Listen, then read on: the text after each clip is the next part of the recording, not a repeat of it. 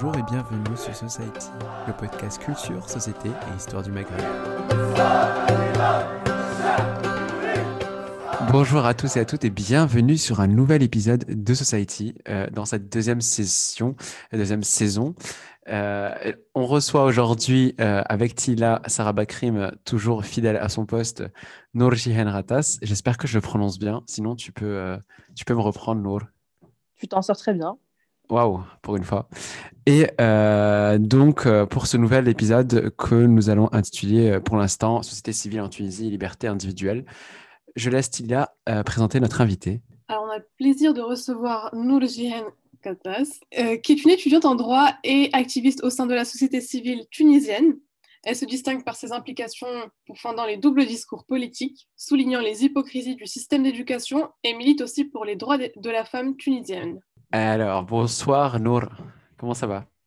Bonsoir Hamza, bonsoir. Euh... Tilila, du coup. Tilila, du coup. Non, les prénoms ce soir. Bonsoir Tilila, Tilila. Excuse-moi. Bonsoir Hamza, bonsoir Tilila. Comment s'est passé ce. Ça va le confinement ou le. Alors, c'est quoi exactement? C'est un couvre-feu, c'est ça, ça? Alors, alors pour le moment, voilà, en Tunisie, on a un, couvre-feu très sympathique. À partir de, 20h, tout le monde doit être à la maison, euh, normalement. Euh, et vous? C'est généralisé sur tout le pays ou, ou juste simplement Oui, oui, sur tout le pays, et on ne sait pas trop jusqu'à quand ça va durer. Alors moi, je suis au Maroc, donc pour ma part, c'est un couvre-feu à 9h, je suis à Agadir. Et Rabat, c'était c'est 21h aussi, enfin c'est dans tout le Maroc, je crois. Et euh, là, actuellement, je, je, suis à Paris, donc euh, euh, c'est la même chose. Voilà, sauf... Ah, c'est pas 18h Non, c'est une petite partie de la France, c'est l'Est de la France et, et les Alpes-Maritimes, notre ancienne maison notre ancienne maison. Ce qui est cool, c'est qu'en Tunisie, euh, excuse-moi, ce qui est cool en Tunisie, c'est qu'on a une petite expérience très sympathique avec le couvre-feu de voilà ces, derniers, ces dix dernières années. Donc euh, pour nous, c'est pas vraiment une nouveauté, quoi. On va en reparler. Ouais, on voit bien. On va quand même commencer par te laisser te présenter parce qu'on a fait une présentation, mais on sait toujours que voilà, tu es la meilleure à te présenter toi-même. Donc, euh, est-ce que Nour Jihan Ratas, tu peux te présenter? Franchement, Kylian l'a très bien fait. Hein. Mais euh, voilà, comme tu l'as dit, donc euh, jeune tunisienne, étudiante en droit, euh, il y a certaines causes qui comptent beaucoup à mes yeux, donc notamment la cause des femmes, la cause des enfants et également le système éducatif. Il faut dire que moi-même, j'ai dû affaire à, à, certains obstacles et certaines barrières euh, à cause de, de, mon genre ou, même quand j'étais euh, surtout dans le système éducatif tunisien. Euh, c'est un, engagement qui a de profondes racines. On va peut-être déjà commencer par une petite perspective historique, parce qu'on aime bien mettre tout dans, dans, son contexte historique à Society. Alors, ce mois, on, sait que, que, que ce mois-ci, c'est aussi celui de la mémoire de, de l'histoire tunisienne et de la révolution de 2011 qui a commencé en 2010. Qu'est-ce que, qu'est-ce que tu as vu se, se, créer pendant ce moment-là, ce, moment-là précis? Euh, déjà, il faut rappeler que, qu'en 2010, c'est très simple, j'avais 10 ans, donc euh, le calcul est vite fait. Euh, alors, je ne pourrais pas apporter d'analyse pointue. Je, je, tout ce que je peux apporter, en fait, c'est des souvenirs que je garde et des sentiments, en fait, qui sont tellement profonds euh, que je m'en rappelle encore jusqu'à maintenant.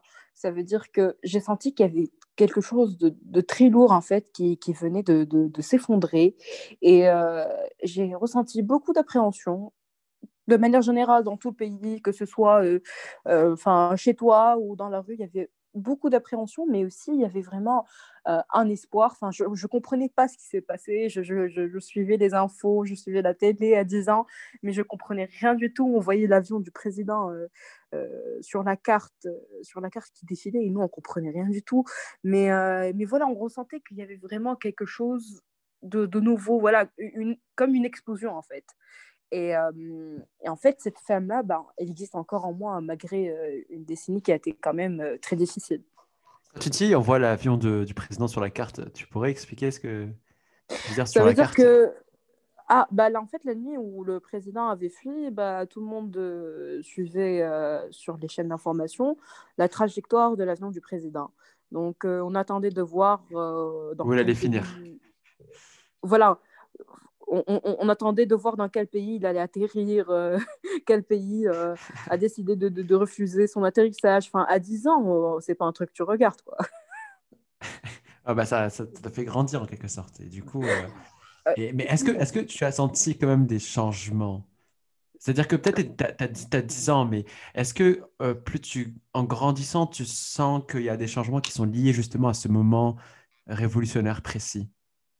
Mais en fait, mais en fait c'est ça. J'avais 10 ans, enfin 10 ans et 11 ans durant euh, les premières élections. J'avais 14 ans lors des premières élections, je pense.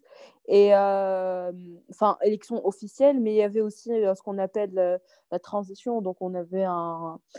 quand il fallait élire l'Assemblée constituante. Donc, je me rappelais des personnes âgées qu'on que j'accompagnais justement pour, euh, au bureau de vote, bah, ils me disaient c'est la première fois qu'on votait. Et moi, je leur disais mais, euh, mais vous faisiez quoi? Toute votre vie, vous faisiez quoi si c'est, votre première fois? Enfin, je comprenais pas. oui, mais bah, du coup, est-ce que, euh, est-ce que tu trouves pas que ce processus de démocratisation, il est un peu éternel? C'est-à-dire que en fait, tu as l'impression que ça va jamais se finir. Que... Penses euh, Alors, alors, faut dire que c'est vrai, là, je vous raconte mon premier souvenir, mais euh, moi-même, euh, lors des dernières élections, j'ai. Ben, enfin, j'avais l'âge de voter. Et pour moi, je me rappelais encore justement la, petite Mounir de 11 ans, 14 ans, avec les vieux. Mais moi aussi, je, me disais, c'est bizarre. Je, je, sens que je suis encore moi-même en transition, alors que c'est presque dix ans après que c'est les deuxièmes élections démocratiques. Je sens que c'est une transition qui va à limite, on va dire, durer peut-être toute mon existence. Je me dis, ouais, je vis de la transition et peut-être mes enfants ou mes petits-enfants, bah, ils vivront vraiment euh, la démocratie à proprement dire. Après, quand même, euh, en 2014, avec, avec justement l'arrivée de la nouvelle constitution, euh, on, a ressenti que quand même, enfin, on avançait un peu. Hein. mais euh, moi, je me rappelle euh, de mes 10 à 15 ans, c'était un peu le, chaos, le, le, flou total. Enfin, moi-même, en tant qu'adolescente, déjà en tant qu'ado, tu sais pas où tu vas. Alors, en tant qu'ado, dans un pays en plein bouleversement, c'était très, très dur.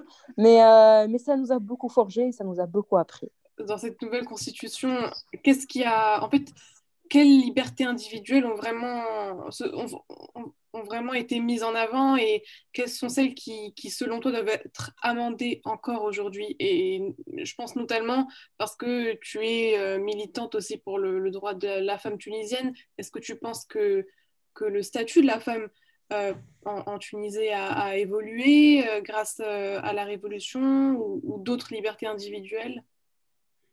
Ouh là là. Bon, euh, alors là, il faut savoir que le droit constitutionnel, c'est pas du tout ma spécialité. Mais, Vous voulez faire une question un peu intello euh, Vraiment, Après, si c'est pas, pas grave. Hein. Non, non, non, mais euh, je, c'est-à-dire que là, je vais pas parler d'un point de vue de, spécialiste, mais vraiment, moi, comment je l'ai vécu, je me rappelle, je suis que, que j'ai assisté à, des manifestations qui, qui, qui, je dirais pas des manifestations violentes, mais des manifestations qui avaient beaucoup d'ampleur, parce qu'en fait, euh, à un moment, lors de l'élaboration de la Constitution, ça avait un peu, on va dire, mal dérapé entre euh, les laïcs, les islamistes, donc euh, notamment pour l'article 1 donc, de la Constitution actuelle qui qui dispose justement que la Tunisie est un État libre, indépendant et souverain. L'islam est sa religion, l'arabe est sa langue et la République son régime. Donc euh, cet article-là, il peut être euh, interprété de mille et une manières et qui pose des problèmes. Euh, on, va, on va dire que déjà, c'est bizarre d'assister à, l'élaboration d'une nouvelle constitution. Déjà, je me dis, là, après des études en droit, je me dis, ah, quand même, j'ai vécu un moment très important que peut-être pas beaucoup de monde actuellement euh, aurait l'occasion de vivre, mais on ne trouve pas vraiment des libertés individuelles à proprement dire inscrites dans la Constitution. Ça veut dire qu'on doit voir tout l'arsenal juridique qu'il y a derrière.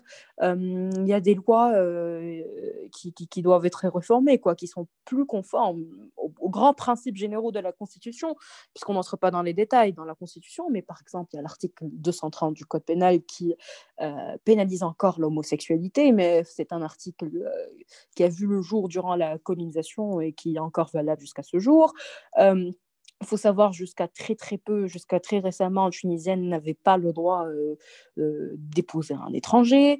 Euh, ça veut dire que les choses commencent à bouger petit à petit, mais de manière très très doucement. Il faut dire que également, il y a eu ce qu'on appelle la COLIB, qui est la commission, la commission pour les libertés, justement, pour réformer, pour voir les libertés individuelles, qui a été mise en place on veut dire qu'il y a une volonté quand même de, réformer tout ça, euh, avec justement le rapport de la qui la Commission des libertés individuelles et de l'égalité. C'est un rapport, euh, euh, enfin c'est une commission qui a été créée sous feu président Béjir Qaïd Sepsi qui voulait justement revoir tout cet arsenal juridique, revoir les libertés individuelles en Tunisie, que ce soit concernant euh, les libertés, on va dire, euh, les libertés sexuelles, mais également euh, l'égalité dans l'héritage, également la peine de mort. il voulait revoir une centaine de points. Et ce rapport-là, il a vu le jour, mais malheureusement, il, n'est pas encore à, l'ordre du jour au Parlement. Donc, on va dire que c'est un rapport qui est mis aux oubliettes pour le moment et on espère qu'il reverra le jour, puisqu'il faut savoir que le président Béjir Sepsi euh, vient de décéder il n'y a pas très longtemps et on va dire qu'on a enterré un peu le rapport avec lui. Euh, ce, qui, ce, qui est, ce qui est très dommage, euh, c'est un rapport très complet qui aborde plusieurs points. Euh, et c'est un rapport qui a été énormément soutenu par la société civile, par plusieurs associations qui ont euh, apporté leur contribution. C'est un rapport un peu unique dans son genre, puisque on va dire que tout le monde, euh, une grande partie en tout cas, ont mis la main, la pâte pour, pour réaliser ce, ce, ce, petit sésame qu'on espère. qu'on espère ah, vraiment, vraiment, vraiment, qu'on pourra l'étudier. Parce que enfin, on se dit, au final, comme disait mon professeur Céline Larmini, qui est mon professeur de droit international à, la faculté, également membre de la commission, enfin, un peuple n'est pas libre si, si les, individus ne le sont pas. Non, mais non, mais je vois totalement ce que tu veux dire. Mais après, moi, moi, tu vois, la question qui me reste quand même, tu me parles des libertés individuelles. Moi, il y a une question qui me reste encore, c'est la question de la religion dans tout ça, tu vois. Pourquoi? Parce que c'est pas pour faire une approche culturaliste ou, tout, mais c'est pour tenter de comprendre. J'ai l'impression qu'il y a beaucoup, beaucoup de lois euh, qui continuent, ou de lois ou bien de normes hein, aussi, hein, euh, des normes sociales, qui continuent de peser à la, les, ces libertés euh, individuelles, tu vois. Est-ce que, est que tu sens ça ou pas du tout? Et comment, et comment ça, se, comment ça se fait en, en Tunisie? Oui, oui, non, mais enfin, déjà, il faut savoir que je ne représente que moi-même, puisque je, considère que je suis relativement privilégiée, que, je, suis quand même dans la capitale, que j'ai eu la chance d'étudier au sein d'un système étranger, que voilà, enfin, je, suis très très loin de représenter euh, la, Tunisie, les Tunisiennes, mais, euh, mais malgré ça, malgré tous ces privilèges, je ressens encore un point, enfin, un point euh, énorme. Ça veut dire que malgré tout l'effort que peut-être l'entourage ou le système éducatif veut faire pour s'implique pour te faire croire que finalement, toi et ton frère, vous êtes traités de la même manière, euh, des fois, ça arrive de manière inconsciente. Ça veut dire que, par exemple, moi, au collège, euh, on va dire, bah, en fait, j'étais virée d'un cours de maths parce que je portais pas mon tablier euh, au mois de juin,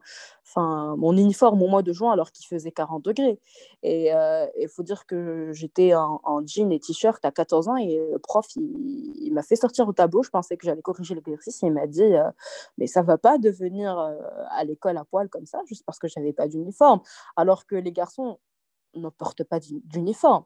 Et, euh, et, déjà, rien que ça, ça, ça m'avait traumatisé et ça m'avait vraiment, euh, ça avait vraiment marqué une rupture avec le système éducatif tunisien. Je me suis dit, je ne vais plus rester euh, ici. C'est bon. Tu étais dans un système quoi Parce qu'il y a plusieurs. J'étais dans une école tunisienne. Et, à, du service public. Non, non, j'étais dans une école tunisienne privée. Euh, et à partir de ce. De ce euh, privé, pourtant. Elle fait une petite référence à notre podcast sur les lycées. ah oui, tu l'as écouté. mais euh, non, mais après, je suis partie m'inscrire pour le concours justement des lycées français en mhm. Tunisie affilié à la EFE. Et, et en fait, j'avais tellement d'adrénaline que malgré que je n'ai pas pu préparer le concours, bah, j'ai quand même été admise. Juste par haine de ce tablier-là qui m'étouffait. Et d'ailleurs, le premier jour dans le lycée français, je me rappelle, j'étais sans tablier et c'était très, très bizarre. Hein. tu te sens à nouveau respirer. En plus, à Tunis, en temps, il fait encore très, très chaud. Mais, euh, mais je veux dire que le poids de la religion, il, il est très présent. Surtout, par exemple, en Tunisie, euh, le rapport de la colib, tout ce qu'on a retenu du rapport de la colib, c'était surtout euh, l'égalité dans l'héritage. Ce qu'il faut savoir, c'est que en Tunisie, on a le, code du statut personnel qui, qui, a été promulgué avant même la première constitution hein, de la Tunisie. Hein. Euh, Bourguiba à l'époque, il s'est dit ah, tiens, on n'a pas de parlement, euh, c'est une très belle occasion pour faire euh, passer un code comme ça. donc il a été parachuté par décret béical, donc il suffit juste que qu'il écrive son petit décret et voilà, le code il est là. Et Bourguiba, à partir de cet instant, ben, justement, il, il avait interdit la polygamie, il a fait plusieurs réformes comme ça. Donc il leur a dit ça sera. C'est l'instant histoire. Hein. l'instant histoire. un peu de culture dans Society. ah, il faut, il faut. Donc Bourguiba, à travers un décret BIK, il leur a dit bah, c'est comme ça et pas autrement. Mais maintenant, après 2014, on ne va pas imposer euh, enfin, directement aux gens ce genre de, de réforme sociétale très profonde.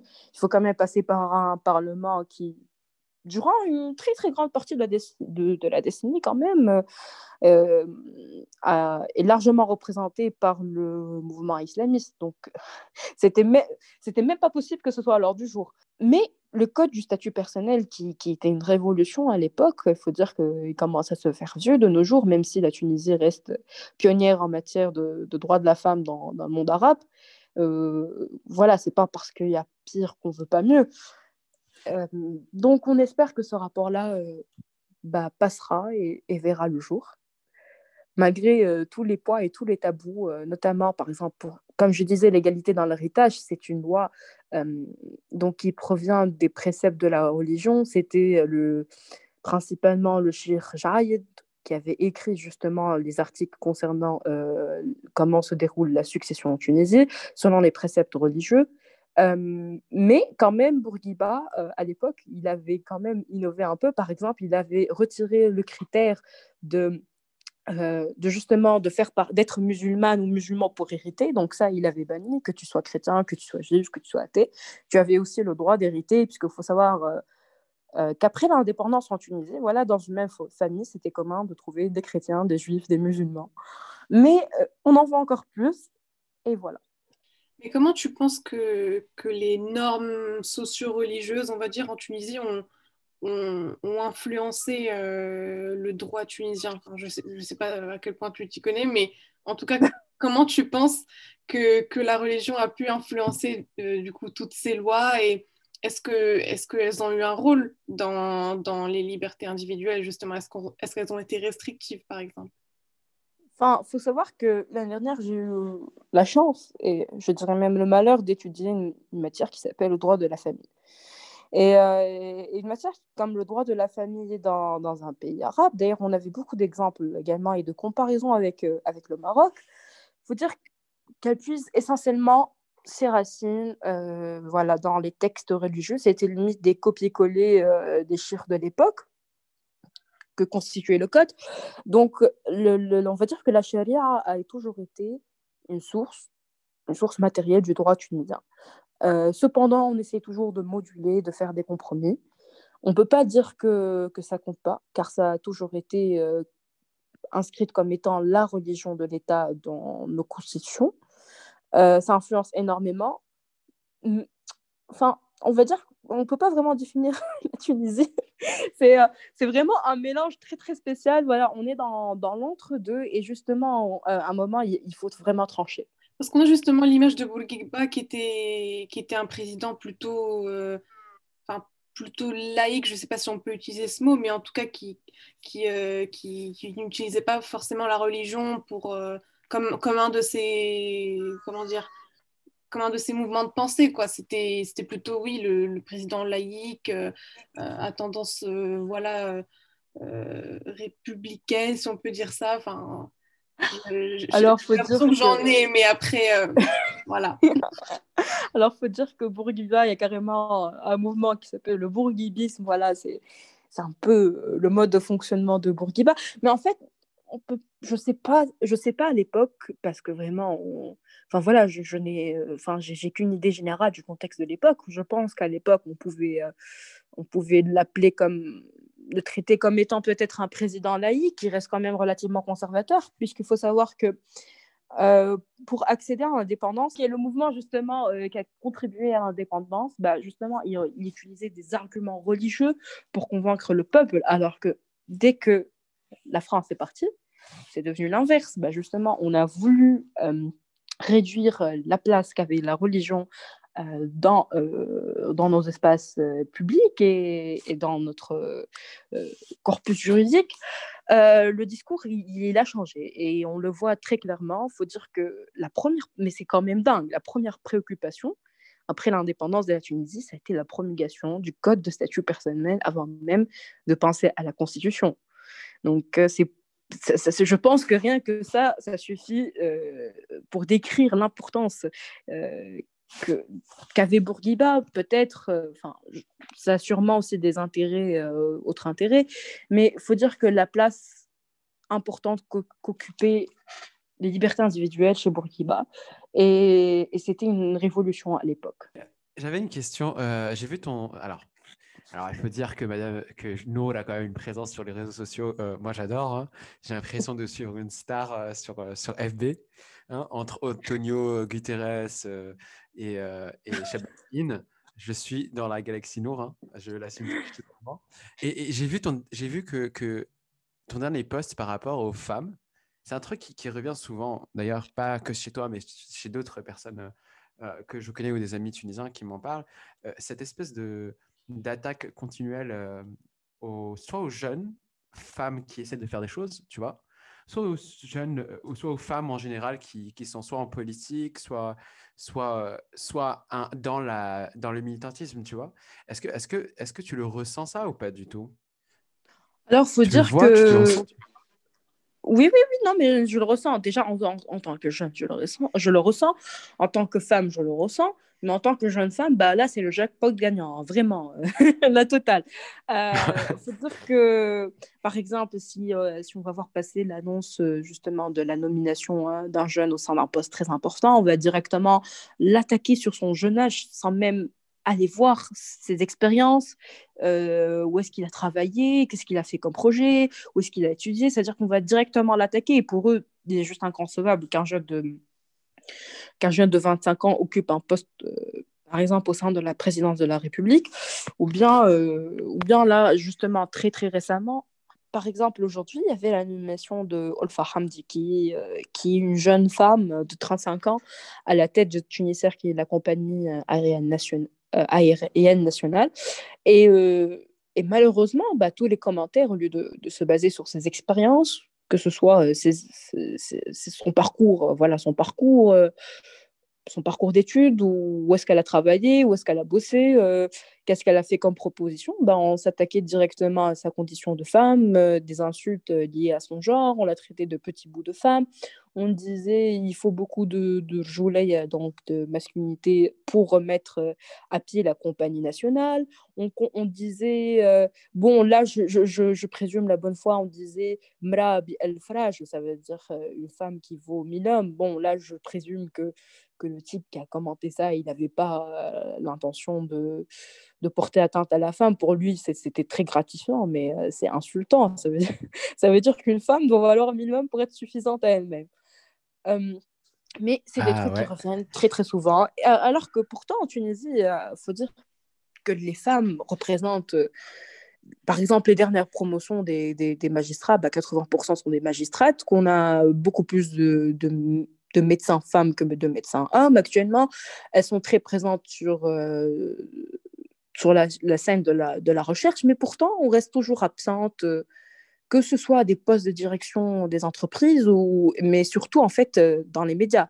Alors qu'encore une fois, elles sont majoritaires. Quand on, arrive, euh, quand on arrive aux sphères de pouvoir médiatique, politique, euh, financier Pardon, j'ai pas très bien entendu. Non, je, enfin, je réagissais à ce que tu viens de dire. Ah, ok. Bah, en fait, c'est ça. Dans beaucoup de, de, secteurs et que finalement, il y a comme un plafond de verre quand on arrive à des sphères de pouvoir euh, politique, médiatique ou, ou financier, là, on, en trouve euh, tout de suite moins Exactement, c'est un, un, plafond de, de verre qui plane au-dessus de nous et on ne sait pas quand est-ce que ça va se briser. On essaye par tous les moyens de, de, de, justement de combattre, d'augmenter notre visibilité sur les réseaux. Par exemple, euh, durant ce corona, je pense que vous avez tous été harcelés de webinars. Alors là, mais... Alors là... Ah, il faudrait qu'ils arrêtent. Hein.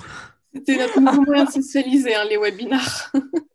Vive les podcasts C'est ça Vive les podcasts On a été harcelés de webinars et euh, toutes les affiches... Euh, bah, toutes les, affiches, en fait, c'était euh, c'était tous des hommes d'un certain âge généralement. Mais euh, voilà, pour se dédouaner, pour se donner bonne conscience, on mettait souvent une modératrice euh, ou une interprète. Enfin, enfin moi-même, moi-même, je dis ça, mais moi-même, j'ai été l'une de ces modératrices lors de, de, ces webinaires. Et on a du mal à se faire respecter. Hein. Ah, mais, ah non, mais par contre, juste un petit point, euh, on fait une petite pause dans ce podcast, mais eh, les modérateurs sont censés être là pour, genre, tu vois, qu'on les respecte ou se découper la parole. Et j'ai l'impression que tellement de fois, quand, surtout, alors j'ai pas envie de dire, je pense qu'il y a quand même un genre, une espèce de genre dans tout ça, mais genre, quand c'est une femme, mais waouh, on se permet déjà de lui dire non, non, non, laisse-moi finir ma phrase, on se permet de parler au-dessus d'elle. Mais c'est affreux, hein et, et, pour le coup, euh, je peux dire que j'ai un bac plus 7 en webinaire hein, à cause de ce confinement et de toute cette année 2020. je peux vous le dire, c'est un truc de fou. Ça, ça s'est bien passé ou pas? Mais euh, non, non, je garde de très mauvais. Enfin, je ne veux pas dire que je garde un mauvais souvenir, puisque c'était une première expérience et c'était cool de faire des trucs lors du confinement. Mais euh, faut dire que malgré l'intelligence de ces messieurs, euh, enfin voilà, euh, c'est vrai que, que j'ai 20 ans, que je suis une jeune femme, mais je suis quand même là pour modérer. Ça veut dire si tu prends la parole 10 minutes, laisse-moi quand même t'interrompre deux secondes pour te dire que ça y est, t'as mis ça. Donc je veux dire que lors de ces webinars, lors des travaux en groupe, c'était très très difficile de se faire respecter. Voilà, c'était d'un homme d'un certain âge, d'un certain niveau académique, que, que je... Et en plus personnellement, euh, on a la tradition, même chez vous, de, de respecter les personnes âgées. Déjà, c'était difficile de lui dire, monsieur, il vous reste plus beaucoup de temps, mais quand c'est également un grand professeur qui, dont la route risque peut-être de vous croiser aussi, il hein, faut, faut, le rappeler. Et, euh, She gives some clues. She's given some clues. Euh, non, mais c'était très difficile de les interrompre. Euh, et, et, voilà, on ne se faisait pas vraiment respecter. Et, euh, et c'est dommage parce que déjà, enfin, ton rôle, il est réduit à, modérer. Mais en plus, euh, tu peux même pas le faire. Et on avait toujours cette excuse de mais on n'a pas trouvé de femme, on n'a pas trouvé de femme, alors que c'est complètement faux.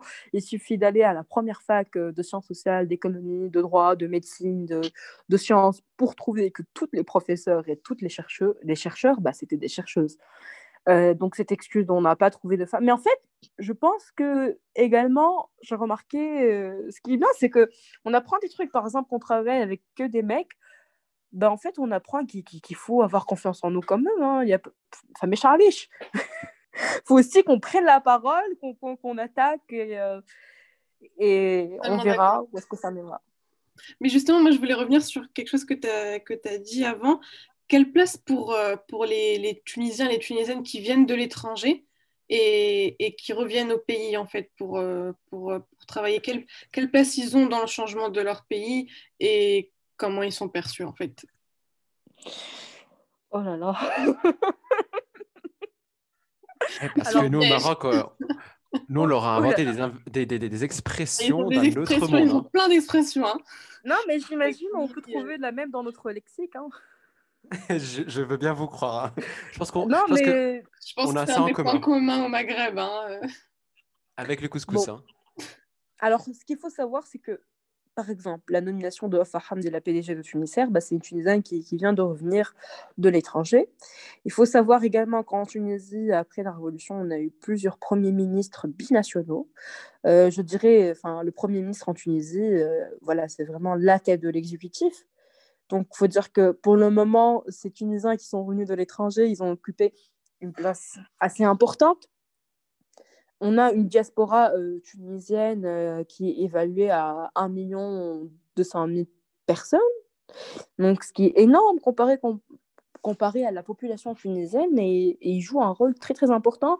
Ça veut dire que, surtout avec les réseaux sociaux, on a plusieurs associations qui sont spécialisées justement euh, dans les sujets avec en relation justement avec les Tunisiens à l'étranger, c'est des Tunisiens qui sont très très très attachés à leur pays. Il y a plusieurs associations, plusieurs organismes qui sont très actifs sur plusieurs sujets. en termes d'économie, de politique publique, même d'environnement.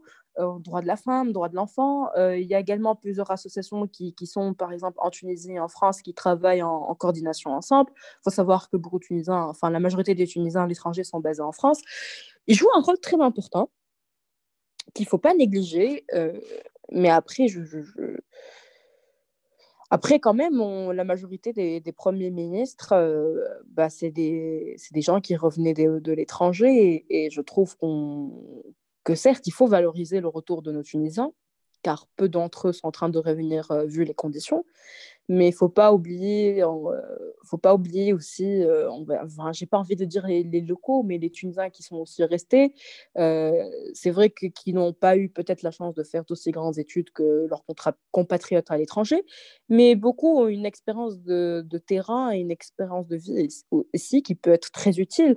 Et surtout en combinant les deux, ça peut ça peut, je pense, beaucoup aider notre pays que, que d'être justement dans, dans une telle confrontation. Ah, mais totalement. D'ailleurs, alors attends, on arrive à la fin de ce podcast et c'est le moment que moi, euh, je kiffe.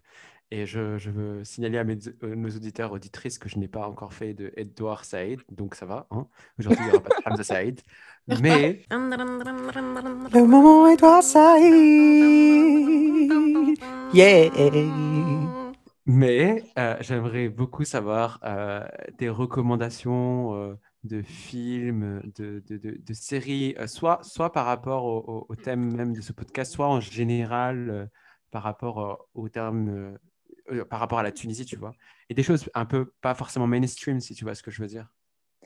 Alors, ce que je recommande, enfin, enfin j'aime beaucoup le cinéma, mais, mais je ne suis pas une experte. Mais par contre, ce que je peux vous recommander, c'est un film qui est sorti il y a trois ans, qui s'appelle euh, Belle et la Meute. Euh, ah, j'adore ce film. Qui, est dispo sur Netflix. Hein. Il est incroyable. Il est incroyable ce film. C'est une histoire vraie. Ah waouh. Ah, qui s'est passé pas très loin d'où j'habite d'ailleurs. C'est une histoire vraie. Euh, ça montre vraiment les rapports de, de, de pouvoir euh, qu'on a avec les autorités, euh, le tabou du viol. Carrément, on préfère taire un viol que dire que telle fille n'est plus vierge et qu'elle a été pénétrée et que donc elle pourra plus se marier. Il y a un autre film à la Mahalitine qui est justement l'éveil d'une jeune Tunisienne sur sur voilà sur la vie, sur le monde. Euh, enfin, euh, elle découvre enfin euh, les, plaisirs de la chair. mon Dieu, je parle comme, une critique cinéaste. donc voilà, il y a la pour le moment, c'est ce qui me vient à la tête. Enfin, j'ai pas vraiment réfléchi à, cette question, mais je pense notamment, par exemple, encore une fois, en rapport avec les Tunisiens à l'étranger une journaliste qui s'appelle Sarah Benali, qui, qui, est sur Instagram, qui propose euh, un contenu très très varié en relation avec la Tunisie, euh, que ce soit euh, des, des, sujets d'actualité, notamment concernant la liberté individuelle et la politique, mais aussi elle, a essayé de faire des petites capsules historiques. Par exemple, elle a parlé de, de l'histoire de la, de, la prostitution en Tunisie, donc qui est euh, le, un bordel qui est légal, donc c'est légal en Tunisie, c'est encadré. Elle a parlé de son histoire, elle a fait un travail de recherche magnifique. Elle parle, euh, je pense qu'elle a également parlé, euh, oui, elle a parlé également de l'histoire des Juifs en Tunisie. Elle aborde plusieurs sujets et je recommande parce que c'est très euh, c'est très léger, on ne sent pas le temps passer, mais c'est tellement, tellement enrichissant. Donc, euh, allez checker l'Instagram de Sarah Bonardi. Est-ce que tu as d'autres comptes Instagram justement euh, sur, sur la Tunisie, enfin sur les questions de société en Tunisie, parce qu'on n'en connaît pas assez sur Society et on aimerait en recommander justement bon, là, là vraiment, enfin, parce que ça, là, je la suis tout le temps, tous les jours. oui, oui, il y a d'autres comptes. Il faut juste que je m'en rappelle. si vous voulez, je vous envoie ça après. Je vous envoie des liens après. Ça s'appelle Stalker. Hein. ouais, non, mais voilà, je n'ai pas, euh, je, n'ai pas le sens du détail de Hamza. Moi, je me rappelle à peine des, des, des noms. Donc, c'est horrible. Non, mais tu pourras nous les envoyer. Hein. t'inquiète. Voilà. Donc, pour le moment, enfin, on va dire s'il y a des films vraiment à voir, c'est La Belle et la Meute, euh, Ala Mahalita Inaya. Euh, Il y a également des films qui sont euh, disponibles sur la plateforme tunisienne Artify.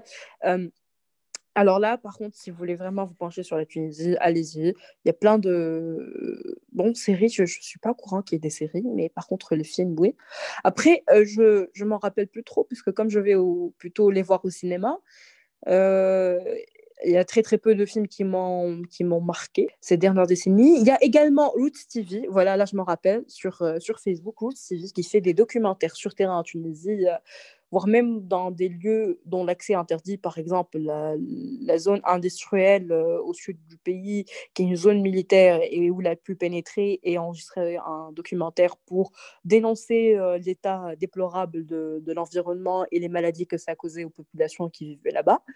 Euh, voilà, je pense pour le moment, c'est tout ce qui, me passe par la tête. Eh ben, Eh merci écoute, beaucoup. Très Bah, merci à vous. C'était très.